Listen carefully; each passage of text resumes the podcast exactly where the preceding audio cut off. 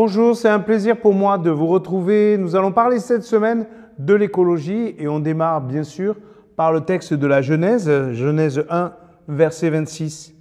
Dieu dit enfin, faisons l'être humain, qu'il soit comme une image de nous, une image vraiment ressemblante, qu'il soit maître des poissons dans la mer, des oiseaux dans les cieux et sur la terre, des gros animaux, des petites bêtes qui vont et viennent au ras du sol.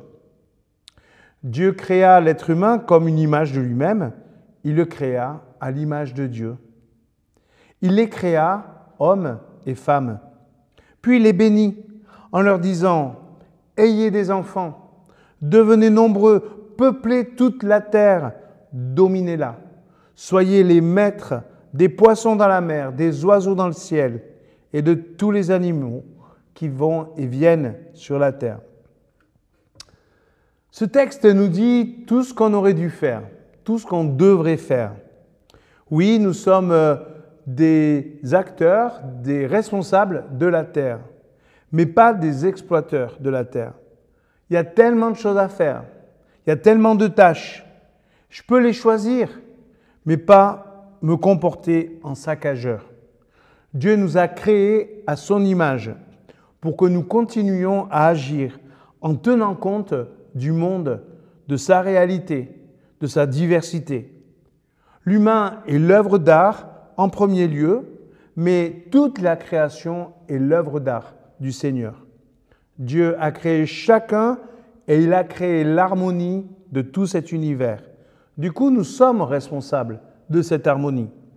La restauration de la terre n'est pas la même tâche que la création de la ville.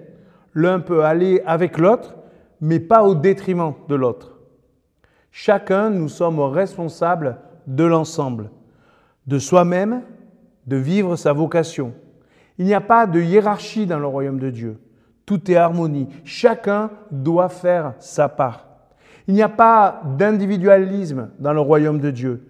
Chacun rend des comptes de ce qu'il va faire. On peut apporter sa touche, mais pas détruire l'équilibre.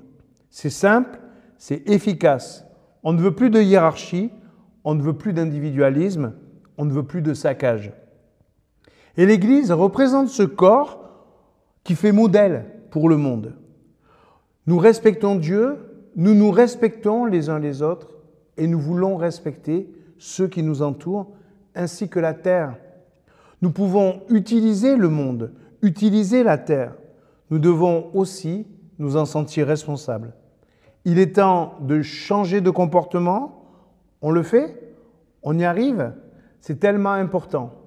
En fait, c'est notre intérêt de nous occuper bien de la terre, de nous occuper bien les uns des autres, et puis de nous sentir responsables devant Dieu et les uns devant les autres.